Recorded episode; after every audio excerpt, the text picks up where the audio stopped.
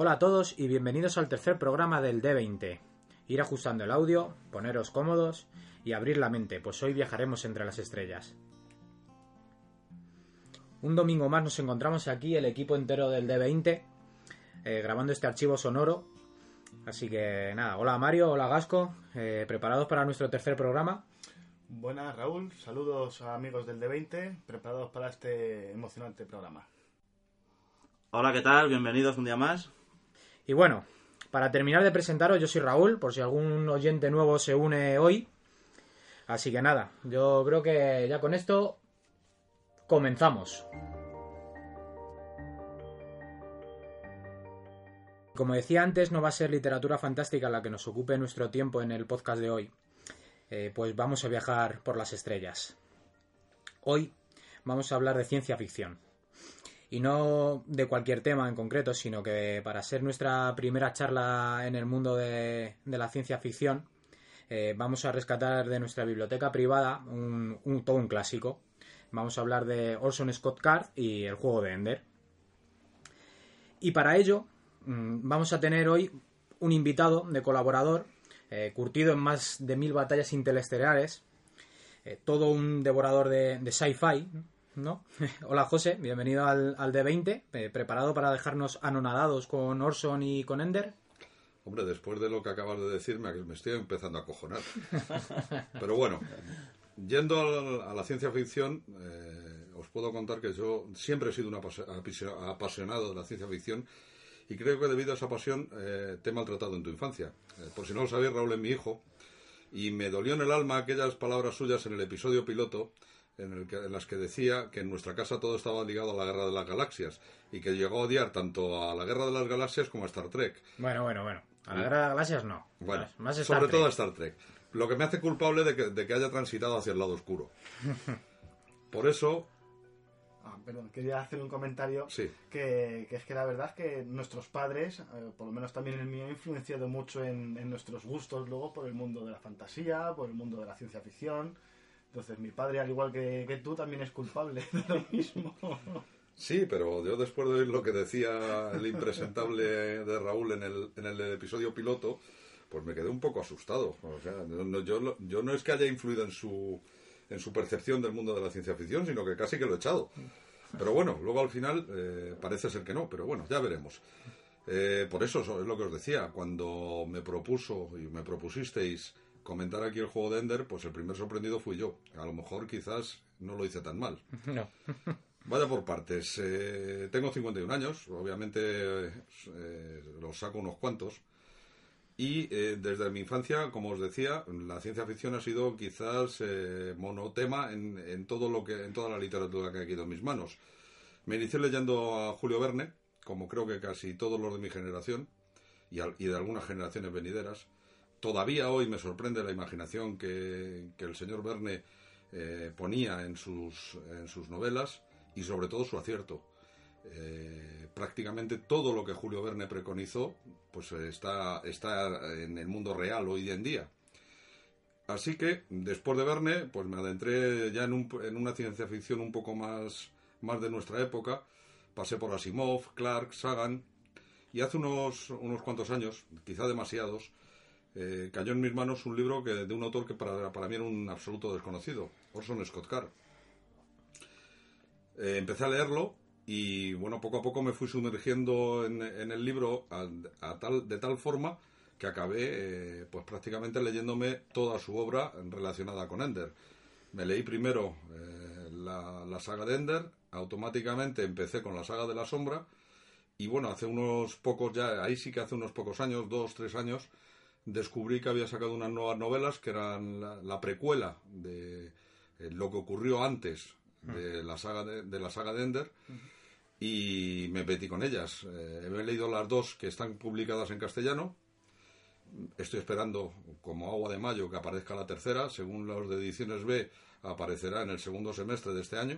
Uh -huh. y, está, y estaré, vamos, como loco por leérmela, porque ya es lo que, lo que me falta para poder eh, tener eh, una visión ya completa de toda la, todo el universo de Ender. Entonces, mmm, lo intentaré eh, ponerme al día.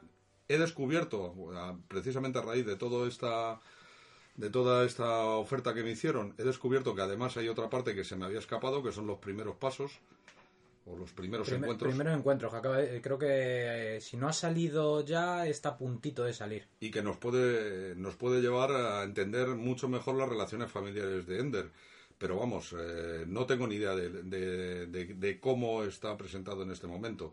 Entonces, como os digo, conozco bastante bien el tema. No soy ningún experto, solamente soy un gran aficionado y bueno, me gustó muchísimo y ahí estoy. Vale, bien. Pues nada, hasta aquí la presentación. Así que ya para terminar eh, con nuestro sumario, eh, también os comentamos que en la zona de juego vamos a hablar de, un juego de, ambientado en el mundo de, de Howard Philip Lovecraft, eh, que es Las Mansiones de la Locura. Así que yo creo que ya que sin más dilación comenzamos a, a darle a tralla a nuestra biblioteca privada. Bueno, pues para empezar a hablar de, Orson, eh, tendremos que decir que en su juventud pasó, las pasó a caballo entre diversos estados norteamericanos como California, Arizona o Utah. Y a comienzo de los años 70 mm, viajó hasta Brasil donde pasó un par de años como misionero para la Iglesia de Jesucristo de los Santos de los Últimos Días, si no, si no lo he dicho mal, ¿no? Y, eh, vamos, la- lo que viene siendo la Iglesia mor- mormona. Es licenciado por la Brigham Young University en 1975 y en la Universidad de Utah en 1981. En 1978 obtuvo el premio de John W. Campbell al mejor autor novel de ciencia ficción por el relato corto del juego de Ender, eh, que lo publicó en el 77. Este relato fue pues mm, completamente la base para su novela más famosa eh, y de la que hoy hablaremos aquí en el de 20. Eh, también tenemos que decir que, ha ganado numerosos premios eh, Hugo y Nebula, los primeros con el juego de Ender y su continuación La voz de los muertos. Hecho consecutivo que no se había producido en, toda la historia hasta ese momento en, ninguno vamos en estos célebres galardones también es importante recalcar que ha colaborado en la industria del videojuego, principalmente en guiones y diálogos. Eh, algún ejemplo conocido son las peleas de insultos de, de Monkey Island, Is- Island, ¿no? Muy bueno, yo lo he jugado y Sí, sí. es divertido. Es curioso que, además en, la- en- en las peleas de, de insultos de, de los piratas, y, y no recuerdo mal que no, era. no lo sabía y me, me gustó el dato. Eh, y, ahora, bueno, aparte de, sus novelas, evidentemente, también se está adentrando en la industria del cómic, eh, porque sin más eh, está haciendo o estaba escribiendo guiones para Ultimate, Ultimate Iron Man. Perdón por mi inglés, pero bueno. Así que yo creo que más o menos así en un breve resumen. De todas maneras, lo que nos trae aquí es hablar hoy del juego de Ender eh, la- toda la saga que, Orson ha generado eh, con, este curioso chavalillo. Así que yo creo que si, así por ejemplo, si comenzamos un poco hablando sobre la influencia de, Orson, eh, de, su escritura y demás, un poquito por encima, antes de, de empezar a hablar de- del tema de, de esto de, del juego de Ender y todas sus sagas, eh, yo creo que si empezamos ya con eso, más o menos, a ver el, el, el- el invitado especial, que es el que, los que, el que nos va a dejar todo esto, vamos, bien hecho. Hombre, eh, toda la obra de, de Scott Carr, eh, y no solamente el juego de Ender, sino también algunos, algunas otras sagas y algunas novelas individuales, porque tiene varias sagas y varias novelas individuales. Vamos, es un lector, perdón, un escritor prolífico, ha escrito muchísimo de- en el campo de la ciencia ficción. Toda su obra eh, hay que entenderla en, eh, circunscrita en dos temas. Uno, la propia personalidad del autor, y sus circunstancias. Eh, tú lo has dicho en la presentación, Orson Scott Card es mormón y un mormón practicante. ¿Eso qué quiere decir? Eso quiere decir que en muchos casos sus puntos de vista están muy ligados a su religiosidad, están muy ligados a sus creencias, están muy ligados a, su- a la sociedad que él preconiza. Eso por un lado. Eso hace también que todos sus personajes eh, tengan una carga emotiva mm, fundamental. Sin, sin, esa carga emotiva no se comprende el personaje. Por otra parte, eh, otra de, los, de, las características de Scott Carr es que, de forma similar a, a, a, ese autor que yo comentaba, que me inició a mí en la ciencia ficción, a Julio Verne, es un visionario. Es un hombre que conoce bastante bien la ciencia, es un hombre que la maneja bastante bien y que tiene una, una manera de presentárnosla que hace que muchas de las cosas que se están viendo en sus, en sus libros sean plausibles. Sean cosas que para una persona del siglo XXI, de inicios del siglo XXI, sean entendibles y sean creíbles. Entonces, eh, yo creo que son las dos, eh, los dos puntos de acercamiento más importantes a la hora del autor. El tratamiento que da la ciencia y el tratamiento que da a la sociedad y, sobre todo a la religión. Al respecto de lo que estábamos diciendo, eh, conviene aclarar también que Orson Scott Card tiene una característica especial y es que eh, hace una revisión de sus libros. Es decir, que eh, cuando publica una nueva edición, en algunos casos actualiza ciertas cuestiones que aparecen en el libro para adecuarlas a la situación real en este momento, a la ciencia real. Entonces es interesante también conocer este, este dato. Pero bueno, ya desde el inicio, y nos vamos a centrar ya en el juego de Ender, se nos presenta un mundo al borde de la superpoblación, donde se ha impuesto una política de control de natalidad. En esta, con esta política las familias no puede, pueden tener como máximo dos hijos. Es una política que por una parte no se aplica en toda la Tierra, en todo el mundo. Hay regiones, naciones que se niegan a aplicarla, sobre todo naciones muy ligadas al fundamentalismo religioso.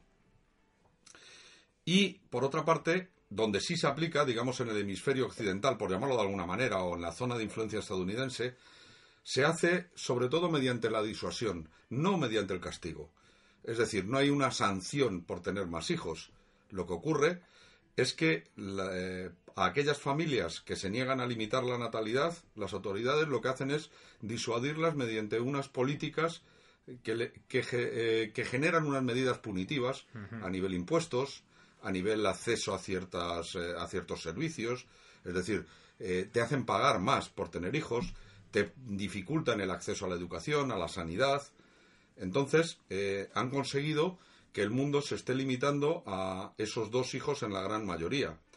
Pero no, no obstante, hay todavía muchísimas familias en el mundo occidental que no lo están siguiendo. Pero es importante tener en cuenta este dato, el dato de eh, una limitación del número de hijos a dos. Incluso eh, desde el punto de vista social, ¿no? De hacerlo como si estuviese mal visto. Uh -huh. Exactamente, eso es lo que quería comentaros también.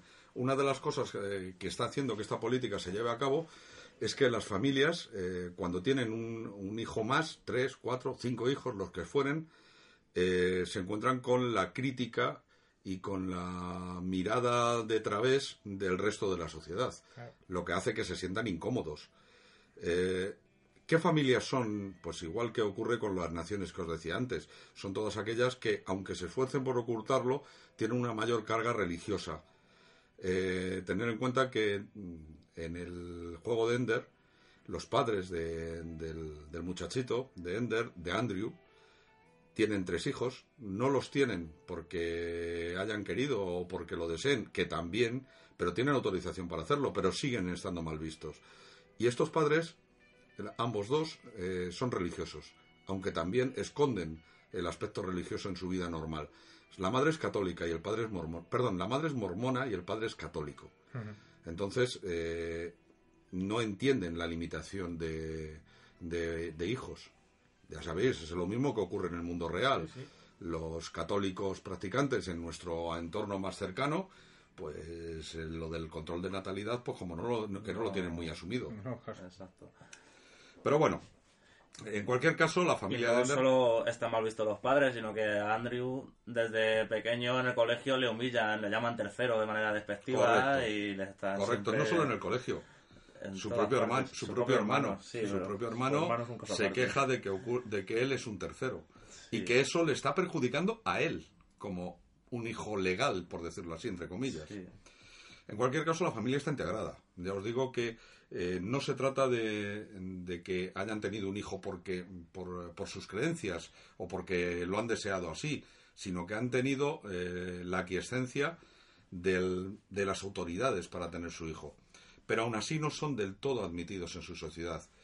Son eh, de las pocas familias que tienen más de dos hijos, por lo tanto son extraños. Y aunque no es una rebeldía, este tercer hijo, como os decía, ha sido concebido con la autorización de, la- de las autoridades, esto no deja de marcar tanto a la familia como al propio Ender. Por otra parte, como en toda la obra de Scott Carr, eh, el aspecto científico también es eh, muy, muy importante. Eh, y sobre todo, eh, el aspecto de que todo lo que nos muestra es plausible, es posible. Eh, Scott Carr da la impresión de que es un muy buen conocido- conocedor de la ciencia y de incluso de la ecología. Parece, parece, por lo que hemos podido conocer de él, que es un ecologista, aunque bien, bien entendido que no un ecologista radical, sino un ecologista sin estridencias, es decir, que a pesar de que tenga esa deriva moralista, sus planteamientos ecológicos son unos planteamientos de un control eh, real de la ecología, aunque no de forma tan directa como se preconiza desde otros puntos. En todo caso, siempre existe la deriva moralista, lo que hace que eh, algunos planteamiento- planteamientos eh, pueden ser un poco contradictorios, pero en todo caso, la habilidad del autor está en que no chirríen y que sean acordes con hechos futuros plausibles.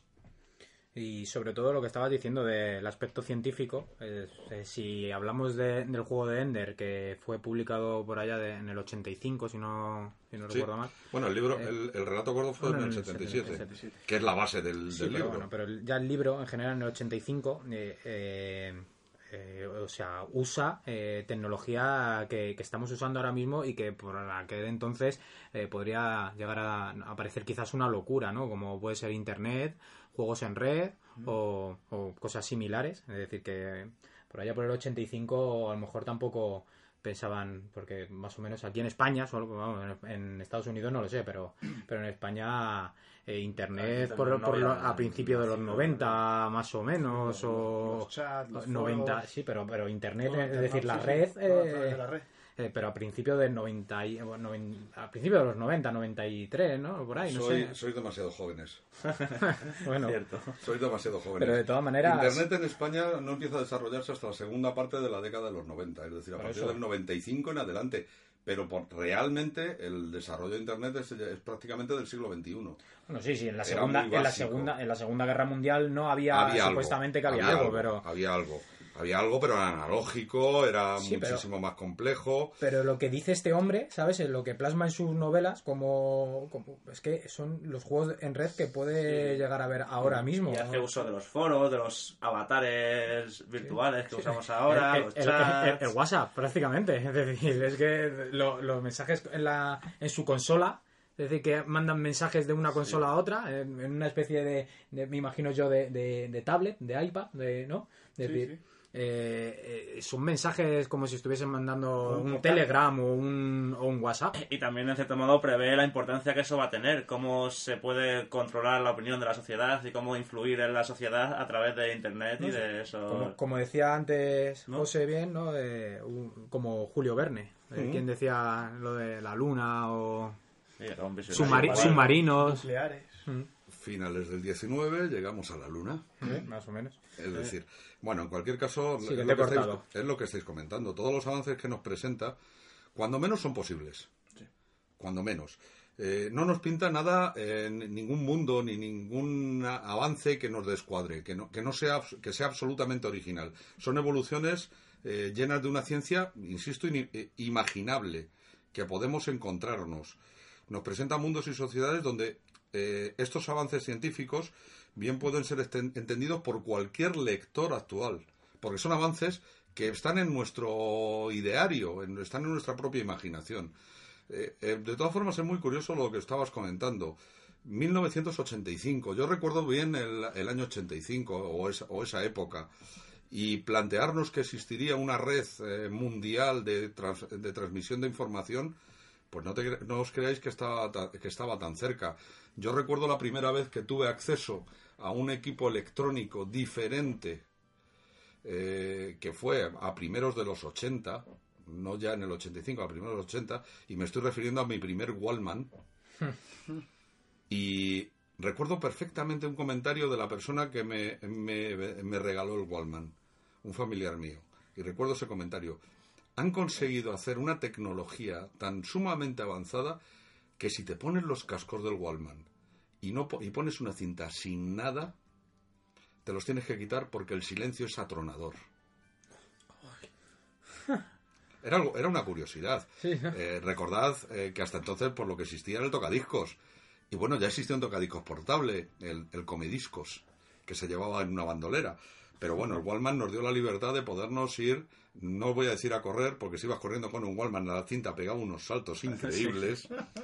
Pero bueno, te permitía sacar la música fuera. Eso, en esa época es cuando se produce el juego de Ender. Y este hombre ya habla de, eh, de- Internet, de- foros, chats, mensajes instantáneos. Sí. Eh, Una Bueno, tablet. un- digamos que pues, tiene un, un don de predicción tablet. importante. No era nada, no era nada esperable en aquel momento. De todas formas, eh, me voy a salir un poco de, de, de Orson Scott Card para contentar también un pequeño, un pequeño apunte. Hace poco vi una, vi un reportaje sobre una entrevista que se hizo a otro gran autor de ciencia ficción, a Arthur C. Clarke, el autor de 2001, Una Odisea en el espacio, presidente de la Academia de Ciencia Británica, por cierto, o sea, no cualquier persona. Este señor, eh, en 1977, creo recordar que era cuando le hacían esta entrevista, decía que en el año 2000 la, la evolución no iban a ser coches voladores, iba a ser la evolución de la información, la transmisión instantánea de la información y la, y la información abierta a todo el mundo. Desaparecerán los periódicos de papel, cosa que prácticamente está a la vuelta de la esquina. Sí. Y esto lo decía en 1977. Es decir, que para esta gente a lo mejor ya era algo mínimamente plausible. Sí. Pero bueno, pero bueno, vamos a seguir. En relación con la ciencia contenida en las sagas, sabéis que el juego de Ender lo componen tres sagas básicamente y alguna novela un poco, digamos, accesoria, pero sobre todo tres sagas, la saga de Ender, la saga de la sombra y la saga de la Primera Guerra Fórmica. Eh, un aspecto muy, muy, des- muy destacable es eh, que desde 1977 a 1985, que Orson Scott Card hace esto, ya nos muestra la sociedad que estamos viviendo hoy. Ya nos la está encontrando. Eh, os decía, el- la primera World Wide Web, el primer Internet, no se desarrolla hasta 1990. Claro, más o menos lo que estábamos comentando antes. Entonces, eh, imaginaos que en 1977, porque ya en el, en el libro, en el relato corto ya aparece esta tecnología, imaginaos qué es lo que estaba haciendo este hombre, qué estaba, qué estaba pensando. No obstante, eh, ya nos presenta también algunas tecnologías que mm, supuestamente todavía no dominamos o que supuestamente ni conocemos, pero que se empiezan a parecer posibles. Se dice por ahí que ya se ha conseguido tra- teletransportar un átomo de forma instantánea, es decir, cambiarlo en esencia de un punto a otro instantáneamente, superando las velocidades relativas, la relatividad de Einstein. Esta tecnología, insisto, aún muy cuestionada y en ciernes, basándose sobre todo en la mecánica cuántica y, por supuesto, en la teoría de cuerdas, que depende de ella, permitiría sobrepasar las limitaciones de la relatividad. Esto abre un mundo de experiencias que incluso puede llegar los viajes en- a permitir los viajes en el tiempo. Eso ya sería hoy, hoy mismo ciencia ficción con mayúsculas. Sí. En el CERN fue descubierto, ¿no? El... No recuerdo dónde. eh, La verdad es que lo- he leído algún artículo mm, sobre él. Yo también leí. En el CERN, Me, me eh, pareció increíble. Eh, en el CERN lo que estaban haciendo era todo el tema del bosón de Higgs, de la aceleración de partículas, etcétera, que, que está muy ligado a todo esto.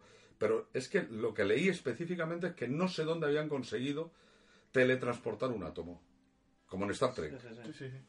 Eso ya trasciende la relatividad. Bueno, de hecho, la- Einstein se murió intentando encontrar la teoría del todo. La teoría del todo era la que unificaría la teoría de la relatividad con la, teoría- la mecánica cuántica. Porque la mecánica cuanta- cuántica trasciende la relatividad. Entonces, bueno. Pero eso ya es demasiado profundo. Bueno, Lo mismo decimos tonterías. Vayamos, vayamos a, a nuestros temas.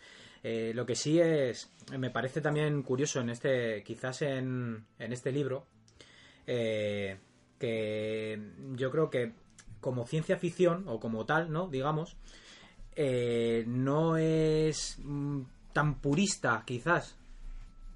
No es tan, sabes, no, no hay robótica, no hay, no puede, como puede ser con el tema de Asimov o no. Entonces, eh, quizás para, para recomendárselo a un no lector de, de sci-fi, eh, a lo mejor el juego de Ender, eh, para empezar por ahí, a cogerlo, yo creo que quizás no como al no ser tan como digo eh, tan purista o no haber eh, tan caso de de que puedas decir ah esto es, es imposible que, que nos pase o no Eh, como Sí, eh, hombre, eh, es, ma- es bastante más fácil de entender que, por ejemplo, la saga de la Fundación de Asimov. En la saga de la Fundación de Asimov, ya, ya lo sabéis, eh, pues aparece, bueno, la- los humanos se han disgregado por la galaxia, hay un imperio galáctico, hay robots, robots que incluso tienen eh, ca- capacidad de poder importante. Entonces, bueno, Hmm. Sí, por eso que- es más fácil de entender, es mucho más próximo a nosotros. para, para un no lector de, De hecho- ciencia ficción eh, quizás para empezarla Para empezar, sí. eh, yo creo que Sí, sería sí, sí, pr- un primer acercamiento puede ser. Aunque yo recomiendo como primer eh, acercamiento leer de La Tierra a la Luna de Julio Verne. ah bueno. hombre sí No, no obstante, eh, a diferencia de, de otros autores, eh, Orson Scott Card nos presenta el, todo, el- toda, cronológicamente el juego de Ender es, se desarrolla en un futuro próximo. Mm, Incluso podría ser ahora. sí claro Eh, Lo la, que sí- la Fundación de Asimov, perdona. Es la- un futuro es muy un lejano. futuro muy lejano. Lo que, lo que sí también, eh, cambiando de tema, eh, os tenemos que comentar que luego en el post eh, os dejaremos, eh, digamos, son tres formas de, de abordar eh, el juego de Ender y todas sus sagas para poder leerlo. Hay tres formas de leerlo. una de orden cronológico, otra en orden de publicación y ¿cuál era la tercera? Eh, en orden... en- en po- por sagas. Por sagas. En el, orden, en el orden cronológico, pero saga, saga. Es decir, eh, yo recomiendo leerlo en orden cronológico con independencia de la saga. Porque puede ocurrir que si te lees la saga de Ender completa, los seis libros, eh, te ha machacado parte de la saga de la sombra. Claro, por eso. De Entonces- todas maneras, en el, en el post eh, os lo dejaremos la, para quien quiera pasarse y mirarlo, eh, las tres formas de leérselo y luego ya que cada uno elija como quiera. Como de quiera. todas formas, Sí. os puedo decir, perdona, os puedo decir una cosa. Yo la primera vez que me leí, y me he leído tres veces las sagas, la primera vez que me la leí no seguí ninguno de estos órdenes, sino que era según iban cayendo en mis manos los, li- los diferentes libros. Entonces, bueno, eh, los libros se pueden leer, leer de forma independiente, no tienes ningún problema. Solo que puede ocurrir que cuando leas un libro que es anterior al que te has leído anteriormente, pues te ha machacado parte del argumento. Pero lo puedes leer como libros siguen siendo libros muy interesantes porque pese a ello siguen teniendo una individualidad de los unos de los otros. Bueno, y hasta aquí llegamos ya con el señor Scott. Así que, ¿qué os parece si comenzamos a hablar de- del juego de Ender?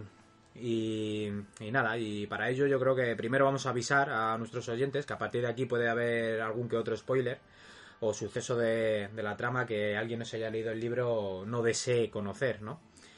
Así que eh, ya vamos, intentaremos que sean los mínimos, pero comenzamos con ello.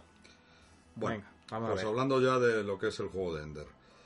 Eh, el juego de Ender se desarrolla en un futuro próximo, no determinado, pero mm, da la impresión de que podría ser perfectamente en, la- en un momento actual. Eh, pero suponemos que es un futuro próximo. Ha habido un ataque de una raza alienígena, los fórmicos o insectores, que es como los describe el autor en, en el libro, por, aqu- por su parecido con los insectos, que ha llevado a la raza humana, entre otras cosas, a, a sentir que puede, podría existir una aniquilación. Ha habido dos intentos de invasión de la Tierra. Los, los humanos han conseguido rechazar estos ataques en el último momento, pero no existen garantías de que la amenaza haya sido conjurada ni de que no vaya a haber más ataques. Entonces, para hacer frente a estos intentos, o a un futuro intento de invasión, las naciones de la Tierra se han aliado en una coalición mundial. Es decir, hay un solo gobierno, un único gobierno, dirigido por un- una especie de triunvirato, como los romanos. Está el hegemón, está el potemarch y está el estrategos. Entre ellos, eh, son los que mantienen el gobierno de todas las naciones de la Tierra, en una coalición. También se ha creado un ejército común, la flota internacional, y se han otorgado eh, poderes excepcionales. Aunque el poder en la práctica es de la flota internacional, más, más allá de los, los triunvirus. El poder real está en la flota internacional. En este marco, las autoridades eh, mundiales, especialmente los militares de la flota internacional, tras estudiar cómo, qué ocurrió durante la guerra contra los insectores, que ocurrió 50 años antes, han llegado a la conclusión de que si vencimos fue más por azar que por acierto, y que en caso de producirse una nueva invasión, solo una mente original y despiadada, por otra parte, podrá salvar a la raza humana. Por ello, para buscar esa mente, se fijan especialmente en un tipo de mente, en las mentes infantiles. ¿Por qué? Porque son originales, porque son poco predecibles, porque hasta ahora lo que nos hemos encontrado es que nuestros enemigos, los fórmicos, eh, de alguna manera predecían todas las, eh, todas las maniobras que pudiésemos enfrentar a ellos. Entonces, esas mentes poco predecibles, esas mentes originales, son enemigos formidables de la raza alienígena que nos ha atacado, porque escapan a su control mental, fundamentalmente. Y de esta forma eh, se supone que se cree que no van a poder predecir qué acciones vamos a tomar en las batallas, como lo han hecho hasta ahora, que mm, parecía que desmontaban toda la actuación de los ejércitos terrícolas de una forma súper fácil en las dos guerras insectoras anteriores. Sí, como si supiesen lo que íbamos a hacer. Exacto, preveían los movimientos de, los ejércitos humanos. Hmm, iban un paso por delante. Entonces, ¿qué hacen? Crean eh, unas escuelas de formación militar. Básicamente la escuela de batalla. La escuela de batalla, que está en órbita, es una escuela donde van a formar a estos niños, a estos niños que van a seleccionar por toda la Tierra. También hay otras escuelas, está la escuela de táctica y la escuela de, no recuerdo el nombre, hay otra escuela, escuela de táctica y escuela de operaciones y la escuela de alto mando. Digamos que el, escalafón iría de escuela de batalla, pasarían o a táctica o a operaciones y los que lo superasen llegarían a la escuela de alto mando, que es de donde saldrían los comandantes de las diferentes flotas que pudiésemos enfrentar a los fórmicos. Como decía, la primera escuela, la escuela de batalla, que es en la que se centra prácticamente todo el libro, está en órbita. La segunda, la última, la escuela de alto mando, está en el cinturón de asteroides, en una, en una especie de complejo que hemos arrebatado, que habían creado los fórmicos y que les arrebatamos después de la segunda invasión. Entonces lo que, lo que se hace eh, durante el inicio de este libro, bueno, nos presentan a Ender, nos presentan su situación familiar y eh, eh, fue seleccionado para ir a la escuela de batalla, igual que han sido seleccionados otro grupo de niños de, que ya están en la escuela de batalla o que van a, ir, a llegar posteriormente. la manera de seleccionarlo es eh, por sus especiales condiciones. no me refiero solo a Ender, me refiero a todos los niños que van a la escuela de batalla, tanto genéticas como capacidad táctica, como capacidad de liderazgo y otras condiciones que puedan considerar interesantes. Allá va el pequeño de la familia Wiggin, el tercero, en un mundo limitado a dos hijos por familia. Mm, hmm. Con lo cual ya es un, marcado, por decirlo de alguna manera. Este niño es en el que la flota internacional va a poner sus esperanzas para salvar a la, a la raza humana. Es un niño que aún sin saberlo lleva siendo preparado desde antes incluso de nacer. Por eso se ha permitido a la familia tener un tercer hijo. Ya se estaba preparando los programas de selección genética apuntaban a los Wiggin como potenciales candidatos.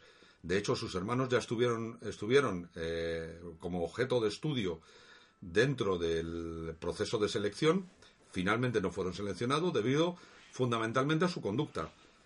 Por un lado, la conducta excesivamente violenta del caso del hermano mayor, de Peter, y por otro lado, la conducta demasiado eh, poco violenta, por decirlo así, de la, de la, hermana mediana, Valentine. Bondadosa, diríamos. Exacto, bondadosa, mm, de buscar consensos, de encontrar la manera de no, dialogante a la violencia, políticamente correcta. Sí, claro. Bueno, Andrew, el pequeño, Ender, Ender, eh, vamos a hacer un pequeño aparte. Eh, el nombre de Ender viene de, mm, de, cuando nace el niño, sus padres le ponen Andrew, Y su hermana, que es muy pequeña en aquel momento, que está empezando a hablar, no sabe decir Andrew y empieza a llamarle Ender. Y al final el niño se queda con, con Ender. Esa es la razón del nombre, no otra. Ah, sí. Exactamente. Es que luego parece que tiene una especie de motivo también. Por porque- lo de, Sí. por lo de finalizador. Es ¿no? que, eh, es que en muchos casos se entiende que Ender, el finalizador, eh, traduciendo del inglés al castellano. Pero realmente el, el motivo real del nombre Sí, de Ender eh. es que la niña no sabe decir Andrew. Dice Ender Ya, ya, ya. y se queda con Ender. Bueno, pues como decía Andrew, Ender, al igual que sus hermanos, está siendo monitorizado, es decir, lleva un monitor incrustado en, La en la nuca. eh, en según el cual eh, los jerarcas de la flota internacional pueden ver, oír, sentir todo lo que él ve, oye o siente a través de, de ese dispositivo. Entonces, eh, a diferencia de sus hermanos, ha superado la edad de 5 años con el, con el dispositivo puesto, lo mantiene aún. ¿Esto que ocurre? Por, esto, eh, por esta situación, ¿qué, qué le pasa a Ender? Pues entre otras cosas, que tiene la- el odio absoluto de su Su hermano. hermano mayor. Su hermano se lo quitaron antes de los 5 años, con lo cual se deseleccionó.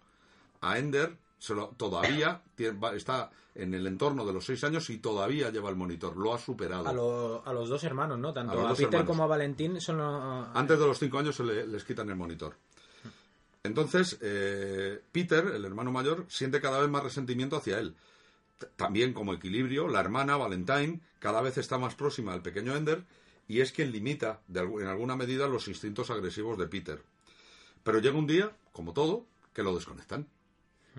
Un día que va a marcar en gran, en gran medida su posterior evolución, puesto que es entonces cuando tras quitarle el dispositivo se siente más vulnerable y eso le lleva a, reaccionar de determinada forma ante las situaciones de conflicto que se le puedan presentar. Sí, pero digamos que juegan con ellos, los, ¿no? El, Sí. el F. Sí, Sí, Sería pero lo la que ocurre- última prueba. El- Digamos que es la última prueba, pero el niño, cuando le quitan el, el dispositivo, lo que se siente es abandonado. Claro. Y no tiene ninguna posibilidad de ayuda. Él sabía, mientras tenía el dispositivo, que si tiene un problema, alguien va a venir en su ayuda. A partir de ese momento no hay ayuda posible. Nadie sabe qué está ocurriendo. Y es un tercero. Y es un tercero. Y, de, y de hecho, le- en cuanto se lo quitan, ya van a. Vamos. Van a por él. Tiene problemas. Sí, sí. Van a por él. Tanto los compañeros del colegio Sí, como su propio hermano. y, y- y siempre mencionándolo, ¿qué? Ahora no tienes tu angelito de la guarda o es similar, ¿no? No obstante, esto también, como bien decíais antes, es parte de la estrategia de los militares. Y su reacción, la reacción de Ender, les reafirma en la creencia de que han dado con la mente que buscan. Especialmente interesado en él está el coronel Graf, que mm, es una parte muy importante del libro. Este es el director de la escuela de batalla y será el que se encargue hasta a partir de ahora de su formación. Este militar y, mm, su alter ego, es decir, su contra- contrapeso dentro del, eh, del elemento formativo, que es la mayor Anderson en la película, el mayor Anderson en el libro. es Sí, una de las diferencias. Bueno, es lo una de la- las licencias. la- la de la- bueno, lo de la Luego película. hablaremos ya- de la película. Al final, al final. Luego hablaremos de, de la película. Eh, como decía, eh, tanto el coronel Graf como el comandante Anderson, curioso que en la novela corta son capitán y teniente, y en el libro ya son comandante y coronel. En, en el relato, ¿no? En en el, el relato, en el libro, en el relato corto. Serán, estos dos serán quienes más, más directamente van a estar relacionados con la formación de Ender, tanto en, su, en su mm, faceta de líder como de estratega, y mantendrán un importante conflicto entre ellos en cuanto a los métodos para conseguirlo. Mientras Graf aboga por una metodología mucho más agresiva, Anderson será el contrapunto tratando de poner freno a algunos de los métodos del coronel, métodos que también le llevan a mantener unas relaciones conflictivas dentro de la flota internacional con sus jefes. Entre tanto, y en paralelo al relato principal, sus hermanos, que ahora cuentan con 10 y 12 años, comienzan a conspirar para, llegado el momento, alcanzar el poder en la Tierra. Con 10 y 12 años. Es decir, genéticamente, la familia Estela, ¿eh? Sí.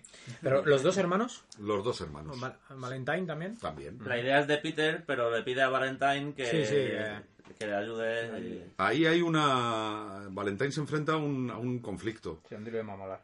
Eh, exacto, tiene un dilema moral absoluto. Por una parte, eh, está favoreciendo las ansias de poder de su hermano. Por otra parte, eh, siente que tiene que ser quien haga de contrapunto. Pero no voy a entrar a, a contar más porque estamos ya estamos, eh, digamos, contando demasiado para alguien que no haya leído el libro. En cualquier caso, como decía, dos niños de 10 y 12 años empiezan a conspirar utilizando las redes, Internet, los foros, los chats, para llegado el momento alcanzar el poder y evitar una prove- pero sobre todo con la intención de evitar una situación caótica. Lo que busca Peter, que es realmente quien está haciendo todo el esfuerzo, lo que busca es que la Tierra no vuelva a subdividirse en nacionalidades, mantener un control total sobre la Tierra. ¿Es bueno o es malo?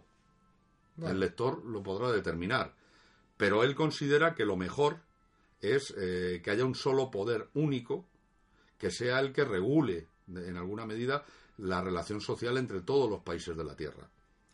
Pero bueno, eh, como decía, lo que van a hacer es conspirar en alguna medida amparándose en su manejo de la psicología, de la psicología de masas concretamente, y de su control de la red, como la llaman en este momento. Pero será una historia que, contará, que contaremos mucho mejor si algún día me invitáis para comentar la saga de la sombra, que es cuando se desarrolla realmente.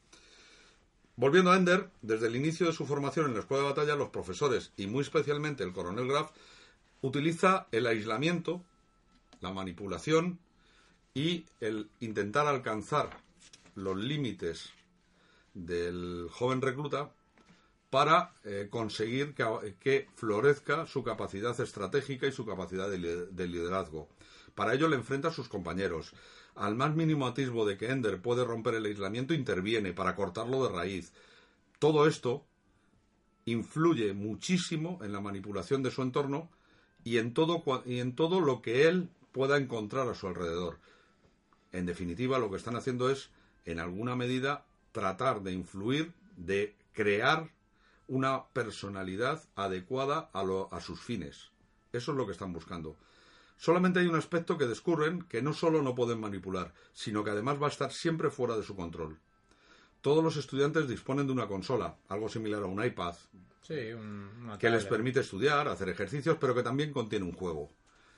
Un juego que dispone de algún tipo de inteligencia artificial. No lo, no lo explica perfectamente Scott Card en la novela, pero se ve que hay una inteligencia artificial detrás del, juego, puesto que los mismos profesores están viendo que el juego eh, está evolucionando solo.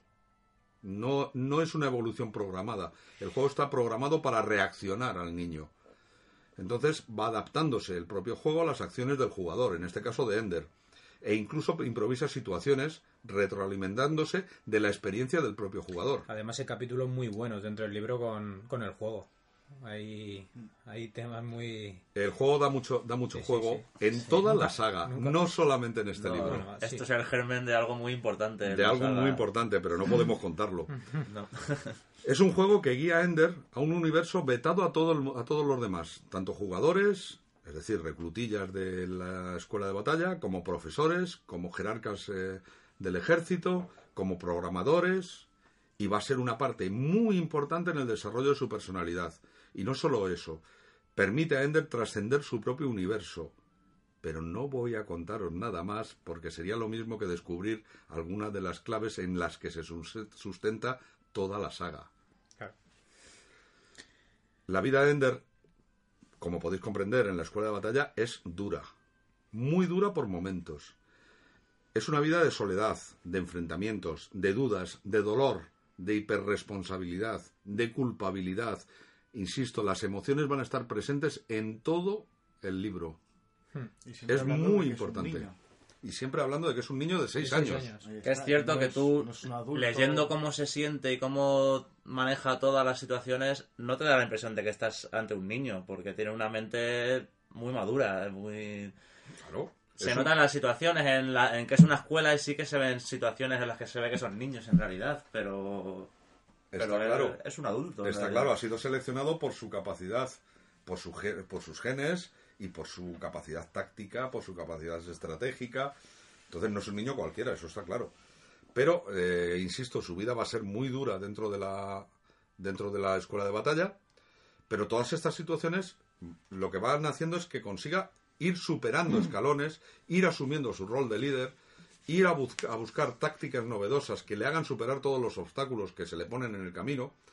Y además, ese proceso va conformando lo que podría llegar a ser el Estado Mayor, si él es el líder, ¿qué Estado Mayor va a tener a su alrededor? ¿Qué ayudantes va a tener? Si, algún, si es que algún día llega a conseguir ser el comandante supremo de las fuerzas humanas. Pero también va a conformar todo lo que hay alrededor. No voy a andar más en detallar el argumento de la historia porque de verdad, de hacerlo, lo que voy a hacer es eh, dejar muy poco espacio a quien después de escuchar esto aún le queden ganas de echar mano al libro o al ebook y hacer este viaje con el joven Andrew Ender Wiggin. Así que yo creo que podemos parar aquí Sí. y mm, que ya los demás lean y empiecen a anotar sus propias impresiones. Sí, no, ya como mucho alguna, alguna impresión más o alguno de vosotros una dos. cosa eh, que sí me impresionó del, del libro cuando terminé de, de leérmele fue que, que pese a que toda la historia gira alrededor de, de la guerra contra los insectores, eh, estos no aparecen en todo el libro. Eh, aparece un- las naves, una pequeña descripción, pero, pero a diferencia de otros libros en los que hay extraterrestres, esos no entran en escena nunca. Nunca hay un, un cara a cara con un insector. Sí, no, el- embargo, el- el autor juega mantiene- con ello. Ahí está, y sin embargo siempre te mantiene esa mm, incertidumbre de Claro, cuándo aparecerán, cuándo tal, y me, me- me- gustó mucho porque te haces una idea de, de la criatura en cuestión sin la necesidad de ser explícitos. Y eso- No, sí, en realidad la criatura tú la puedes estar imaginando de una persona u otra persona otra persona en su casa de otra forma. eh, entonces, Eh, los insectores sí aparecen en el libro. sí, bueno, en el prim- ¿te describen en el principio? No. No, aparece el... Aparece- bueno, eh, ahí está, podemos- cuidado, ahí está, cuidado, desvelamos. cuidado con lo que desveláis. No, no, no, no, no vamos a desvelar Cuidado. nada. Pero los insectores, en alguna medida, aparecen en el libro. Sí, Y bueno, interactúan yo- con Ender. Sí, claro. sí, sí, claro, sí, claro. Pero no, no es esa imagen que todos tenemos, por ejemplo, a lo mejor de Alien. Correcto. Que de repente correcto, viene, ahí está el bicho. Correcto, no hay bicho. no hay bicho. No hay bicho. Es todo está mucho ahí más presente. profundo. Psicológico. Sí. Pero el ataque de insectores es inminente durante todo el libro, aunque no lo sea. es- Están Sí, ahí. sí, están ahí. Sí, están ahí. Están- Pero bueno, yo creo que por aquí más o menos eh, podemos empezar a hablar eh, de la película, si queréis, o de algunas a- algo interesante que, que veáis de como estabas comentando Hombre. ahora de los libros o Tal como lo estás planteando, eh, y ya que yo también lo he sacado en el rato que he estado hablando, que me habéis dejado muy amablemente que yo empiece aquí a alargar y nadie me... eso, me- eso no, no, no es nadie decir, decía nada. Aquí, lo- aquí el que venga de invitado viene a dar el callo, eso ya. Pero hablando de la película, la película en sí tiene... Primero, vaya por delante, recomiendo a quien no la haya visto que la vea. Lo recomiendo. Porque eh, para mm, yo siempre he sido muy poco partidario de, de la- de hacer películas de algunos de los libros que más me han gustado.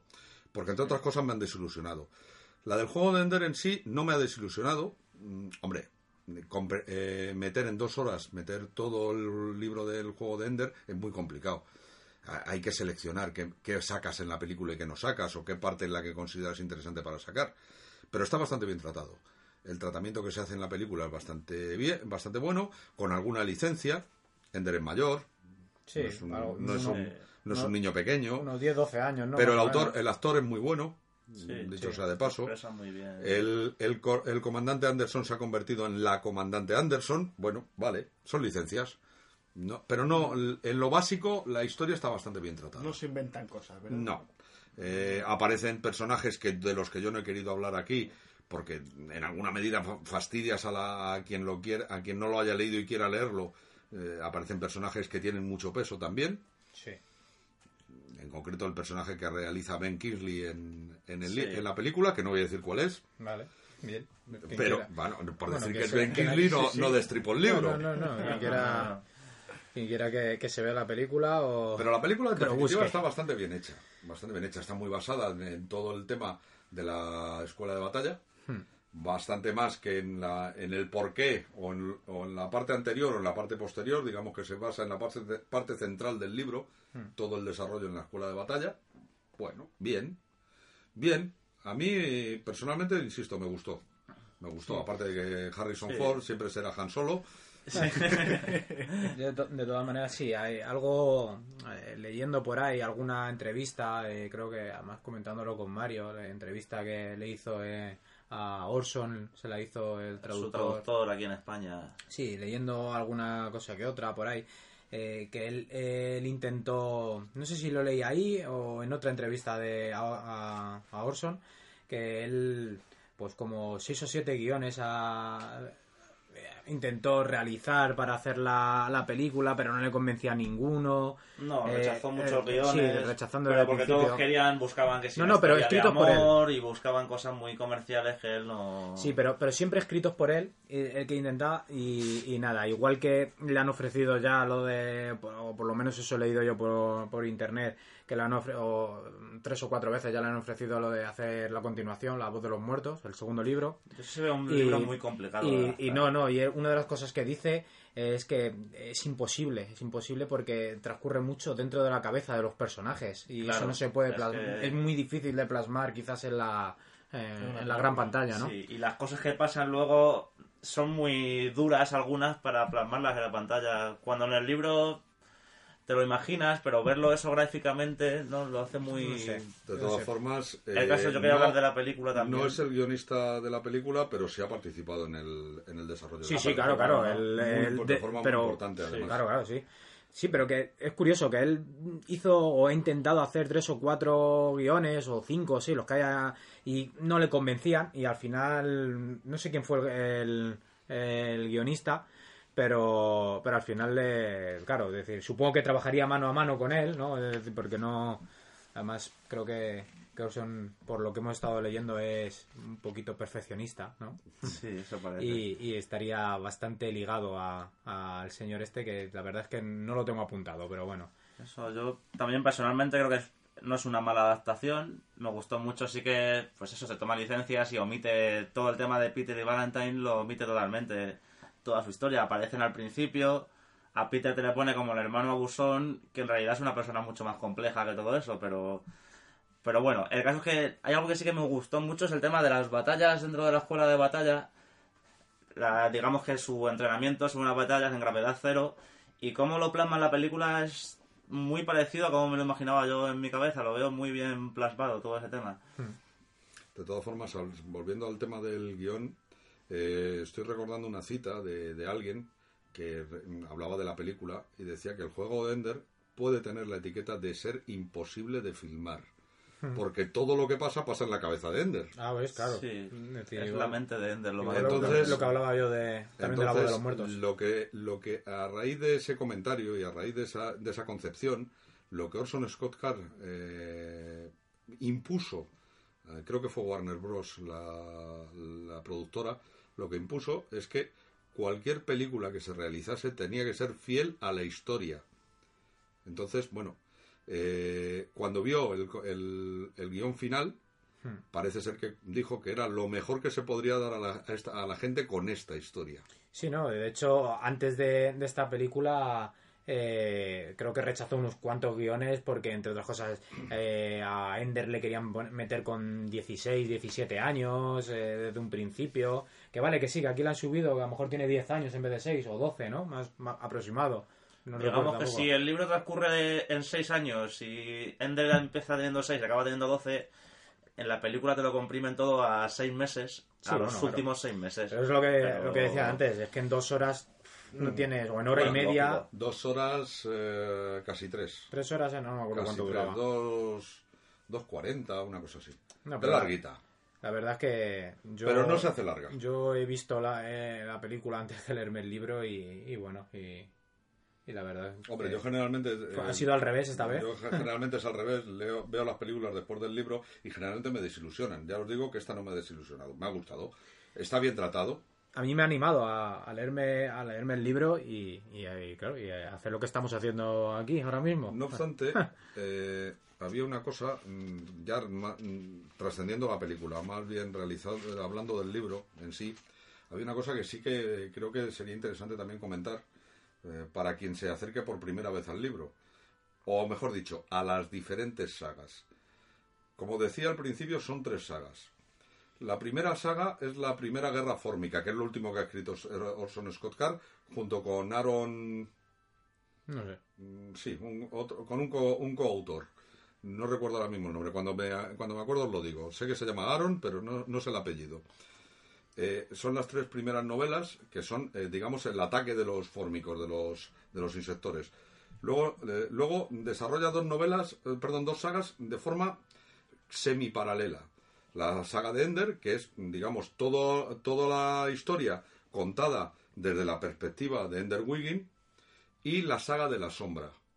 La saga de la sombra es la misma, la misma historia contada por otro personaje. Por otro personaje que aparece en el juego de Ender, no me importa decirlo, es Vin, es otro de los niños, Otro punto de vista diferente. otro punto de vista de lo mismo, pero además con una característica muy concreta, que además por eso también decimos que es interesante leerlo por orden cronológico de la historia, no de, no de publicación ni, ni de las propias sagas. Entre el primer libro, el juego de Ender, y el segundo libro de la saga de Ender, La voz de los muertos, pasan 3.000 años. Claro. Ya os contaremos por qué, en algún momento. Sí, ahora mismo no se puede. Bueno, lo hemos dicho al principio. Estamos hablando de mecánica cuántica y relatividad. Bueno, pues eh, si estamos. Si, eh, lo que hemos oído los, los, los neófitos sobre la, la relatividad es que no se puede viajar más allá de la velocidad de la luz. Pero cuanto más te acerques, o incluso si en algún momento dado de no sé qué forma se puede superar, el espacio-tiempo cambia. Entonces no se envejece igual. Esa- eso que todos de alguna manera hemos conocido. Bueno, pues han pasado 3.000 años y Ender sigue todavía por ahí. Vale, no voy a contar más. Pero pasan 3.000 años. Y la saga de la sombra prácticamente se desarrolla en esos 3.000 años. Entonces, bueno, desde otro punto de vista, desde el punto de vista de otro niño. Pero que en definitiva enriquece muchísimo también toda la, toda la obra. Vale. Está muy bien porque yo eso no, no sabía bien, pues me, me he leído el juego de Ender, me he leído La voz de los muertos y gracias a esto que hemos hablado contigo, ahora puedo empezarme a leerme la saga desde el principio sin ir perdiéndome cosas y sin desvelarme demasiado. Hombre, yo, yo me lo leí como me, tú. Me gustaría, ahí está. Yo, yo me lo leí como tú y cuando empecé a leer el, La voz de los muertos, bueno, al principio empiezas a leerlo y bueno, no hay mayor referencia, pero de pronto cuando empiezas a ver todo el tema político, Sí, todo lo que dices, a ver. ¿Qué ha pasado? ¿qué ha pasado aquí? Eh, ¿Dónde estamos? ¿Cómo han llegado? ¿Cómo han, cómo han colonizado toda la galaxia? Sí, ¿verdad? Eh, Alguien que me lo explique. Que lo coges un poquito con pinzas. Claro. También porque la historia no gira de alrededor ser de ello, la ¿no? Tierra a ser los 100 mundos, dices, ¿por qué? ¿Qué Es que han pasado pasando? 3.000 años. Claro. Bueno, pues yo creo que nuestra charla aquí acaba, yo creo ya con esto. Yo creo que de aquí de, de Ender, de Orson y, y compañía, creo que acabamos. Despedimos a, Muy nuestro bien. querido invitado. Bueno, Y- Ha sido un honor. cuando queráis. Sencillamente, tenemos que hacer la saga de la sombra, la primera guerra fórmica. Sí, tenemos Tenemos- tenemos tenemos tenemos, corte. ci- tenemos Sí, ciencia bueno, ficción para para Ya- No, yo ya os dejo, yo ya os dejo aquí una, un, un tema para que lo valoréis. Porque es muy interesante también eh, de ciencia ficción. Porque ya sé que vosotros sois unos frikis de lo fantástico, pero de Yo esto... personalmente me gusta mucho la ciencia ficción. Pero de esto- a- Bueno, eh, yo re- os recomendaría hacer un monográfico de, de Arthur C. Clarke y específicamente de toda la saga de 2001 Una Odisea en el Espacio. Para mí la mejor historia de ciencia ficción de, de nunca jamás. Bueno, pues será mi próxima. Pues, pues ahí, ahí queda eso ya, yo creo, ¿vale? Así que nada, vamos a empezar, vamos a pasar ya a, a la zona de juego y, y ya empezamos con los mundos de, de, de Lovecraft, así que hacemos un, un viaje eh, en el tiempo, digamos, y, A y, Londres no- de los años 20. y no- y nos vamos a visitar a, a, a Cthulhu. Bueno, pues ya sin más dilación, comenzamos. La zona de juego.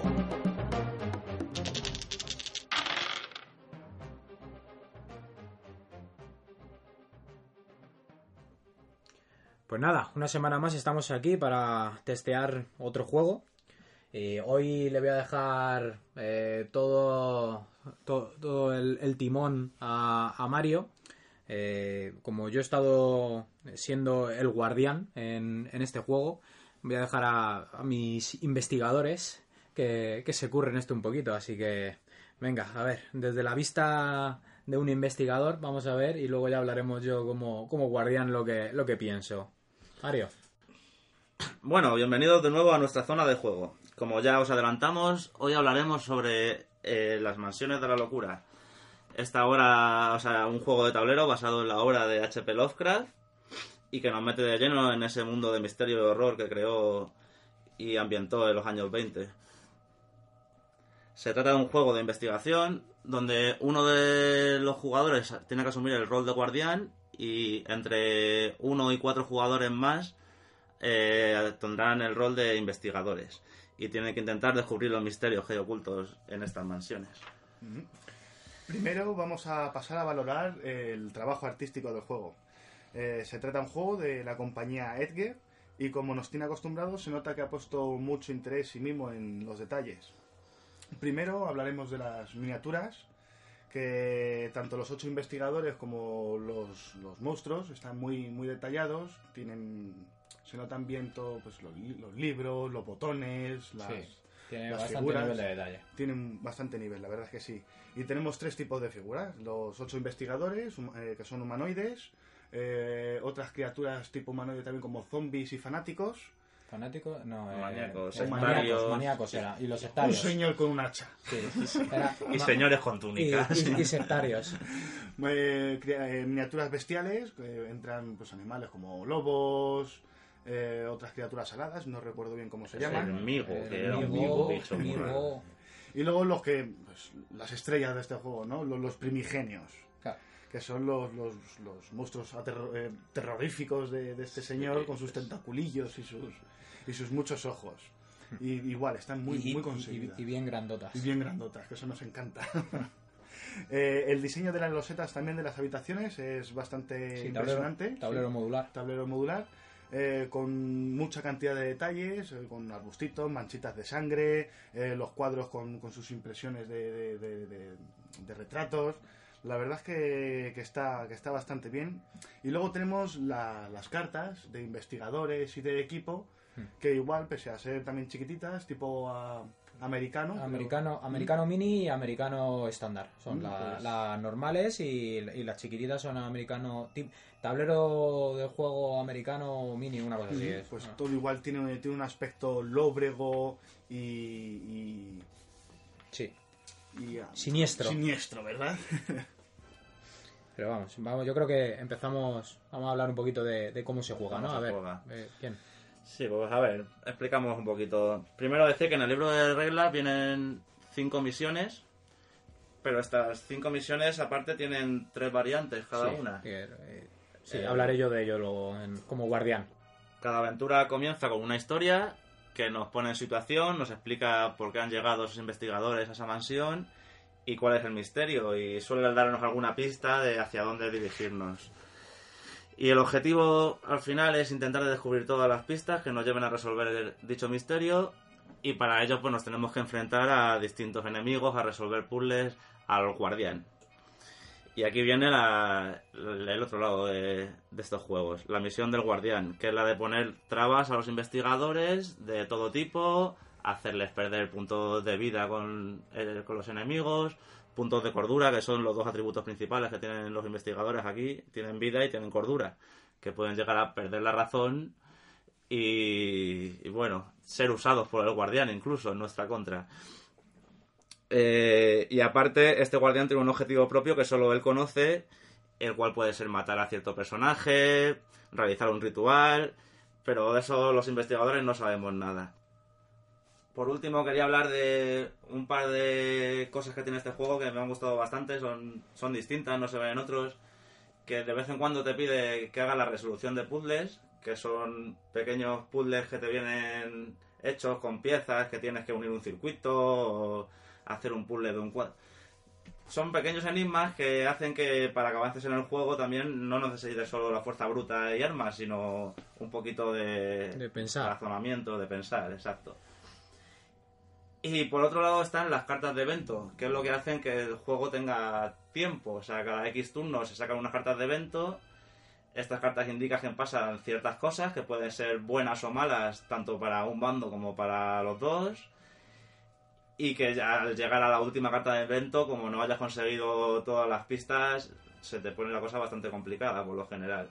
Por lo que eso le da cierto sentido de urgencia al juego.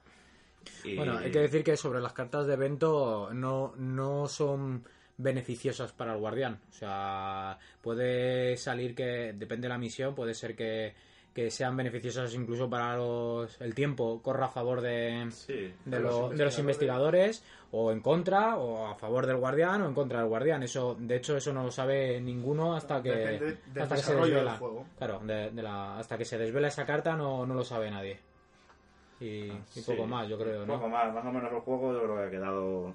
yo creo que ya sí, pasamos a, a las opiniones, opiniones y, demás así que a ver a ver dos de, de mis, de mis investigadores a ver qué, qué piensan de ello Bueno, a, mí la, a mí la verdad es que me parece un, un juego muy interesante. Como habéis dicho y como estamos comentando, he estado jugando de, de investigador y, y hay muchos donde elegir. O sea, Hmm, entre, entre, entre el básico y la expansión, y son- una de ellas sí son casi 16 jugadores, es decir, te da para jugar y no repetir. y la verdad es que, que como investigador es muy difícil vencer. claro. Es muy difícil vencer porque el juego, el, el tiempo corre en tu contra, eh, tienes tres ac- eh, una acción por turno y luego unos movimientos, lo cual te da para hacer bien poco. Y, y esto también nos da que, que los, los investigadores tenemos Quizás- que jugar Quizás en es, equipo. es frustrante, ¿no? Muy frustrante. Es frustrante, estás exacto. acostumbrado a otros juegos en los que tienes más, más acciones y haces más. Y aquí no, aquí es uno. Elígelo bien. Porque o buscas, o, o combates, o, o desarrollas un puzzle, pero una, no todo. Entonces eso hace que todos los investigadores tengan que trabajar muy en equipo para que, para que la cosa avance. Porque si cada uno va a hacer la guerra por su cuenta, ni haces bien la guerra, ni investigas, ni, ni nada de Sí, nada. y otra de las diferencias con quizás otros juegos de- del mismo segmento es que aquí no esto no es un mata-mata. No, no, no, para nada. Porque la verdad es que suelo pedirme un personaje que empieza con pistolas. Y si yo solo me lío a, a pegarle tiros a un zombie, que para todos Eh, en lo este mundillo es lo más blandito que hay en el mundo, un zombie, pues te puedes tirar tres turnos tranquilamente. Y, Sí, y a lo no, mejor- ser, a no ser que tengas suerte, pero Ahí está. De media son tres turnos, con suerte menos, claro. Entonces, claro, estás acostumbrado a juegos en los que de un golpe sueles acabar con este tipo de enemigos. Mm, aquí no, es muy frustrante y, y eso te indica de que no hay que matar, hay que investigar. Puedes entretenerlos, pero no matarlos. no, huir, ¿no? Huir, prácticamente. huir. Y hay otra, otro aspecto que me ha, me ha gustado del juego, que, que es la tener una habilidad que es la de cordura. Y, y el guardián la verdad es que hace todo lo posible para perder dicha cordura. Y, y bueno, no ha habido partida en la que yo no haya perdido la, la- la cabeza, me haya vuelto loco, me haya liado a tiro, jóvenes compañeros. Y eso está muy eso está, está divertido y lo hace más difícil todavía. Sí, claro. Y en definitiva, el, el jugador eh, lo tiene verdaderamente complicado para desvelar el, el- el secreto que, que guarda la misión.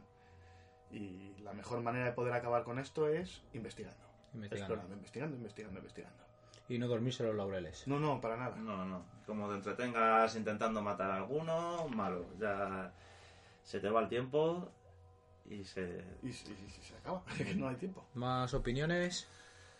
Sí, yo estoy bastante de acuerdo con lo que has dicho. Es un juego distinto. No es un mata-mata que estamos acostumbrados. No... Aquí lo que hay que ir es a resolver el misterio, todos unidos. Te ambienta muy bien. Creo que tanto el- todo lo que te narra la historia hace que te meta bastante bien. Sí, está muy Sí. bien. Luego ya si te lo curras un poquito, lo grabas, lo pones Pones y demás. ¿sabes? Pones ambientaciones y demás, pues gana muchísimo la partida. Sí, sí, estoy de acuerdo. Y eso está muy bien reflejado el mundo de Lovecraft, ese misterio, Sí, ese sí, agobio. Siniestro, tenebroso. Sí. Y pues eso, aunque sea, sí es verdad que es muy difícil ganar, que es frustrante a veces, pero aún así se disfruta y estás en tensión y yo le voy a dar un 7.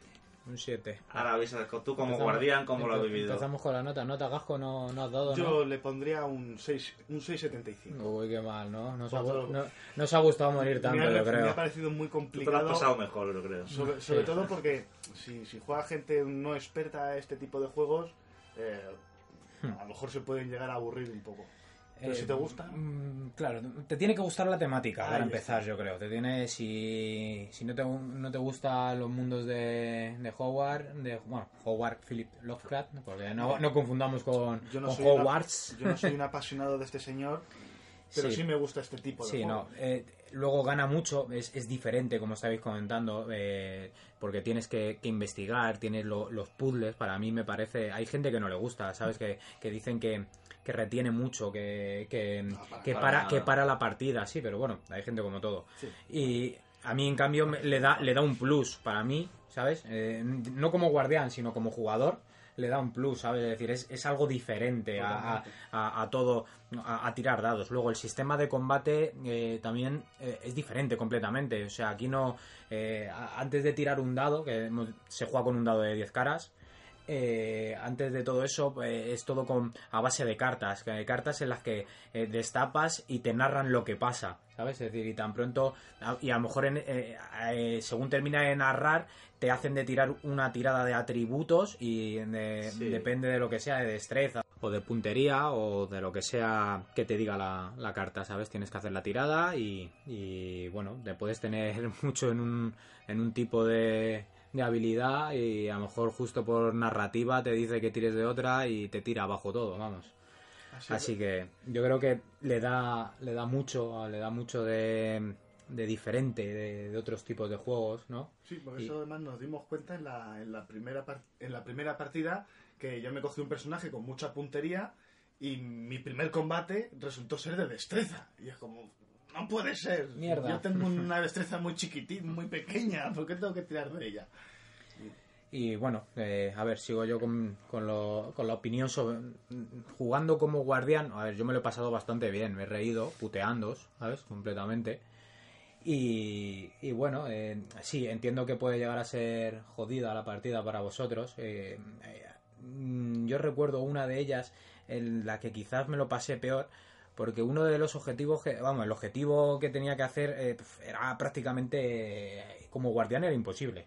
¿Sabes? Es decir, porque se habían dado mm, los casos de que eh, al jugador que creo que tenía que matar era prácticamente imposible matarle por un combo. Se había dado un combo en toda la partida y bueno, lo único que desde un principio prácticamente vi que, que la tenían ganada y, y fue pues a, a divertirme a, a putearles a los demás y poco más, ¿sabes? Incluso sabiendo que quizás no ganas, porque además eh, es- mm, hay que comentar que, que eh, puedes ganar como guardián, puedes perder como guardián también, pero incluso los investigadores pueden ganar o perder también eh, coincidiendo con el guardián. O sea, pueden perder el guardián y los investigadores a la vez también, a lo que quería llegar. Y bueno, yo mi nota, mm, la de un poquito más alta, quizás porque me he divertido más, o a lo mejor la vuestra es tan baja por, porque quizás no he sabido hacer que os divirtáis, ¿sabes? Pero bueno, yo, yo sí, yo le, yo le pondría un 8, por, sobre todo por innovación, ¿sabes? Es decir, aunque ya el juego tiene un tiempecito, pero, pero me en cuanto a innovación como que no es lo mismo, no es lo mismo que hay en el mercado, ¿sabes? Tienes, tienes muchas más cosas. Y, y poco más, yo creo, ¿sabes? Es decir, si tenéis que añadir algo más vosotros, algo que creéis que nos hemos dejado en el tintero de- del juego, así por encima, porque aquí describirlo es complicado. En el post pondremos, haré uno aparte de, de las mansiones de la locura, describiendo todo, poniendo lo que trae, las eh, con los links de siempre para que podáis llevarlo a, a- a- si queréis comprarlo o similar. Y, y bueno, aquí ya, ya habéis sabido nuestras notas. Así que nada, ¿algo más que, que añadir? Sí, solo una, una cosa más. Aquel que le guste pintar miniaturas Ah, también disfrutará pintando Sí, los, claro. los primigenios de este, de este sí, juego. ¿no? Y, lo- y los investigadores. Y los ¿eh? investigadores. Ahí y los investigadores. tiene- Luego ya los humanoides tienen menos detalle, pero los investigadores y los primigenios están muy logrados. Pues nada, hasta aquí el podcast de hoy. Espero que os haya gustado eh, y que estéis pendiente el mes que viene de- del nuevo que sacaremos. Un saludo a todos y hasta la próxima.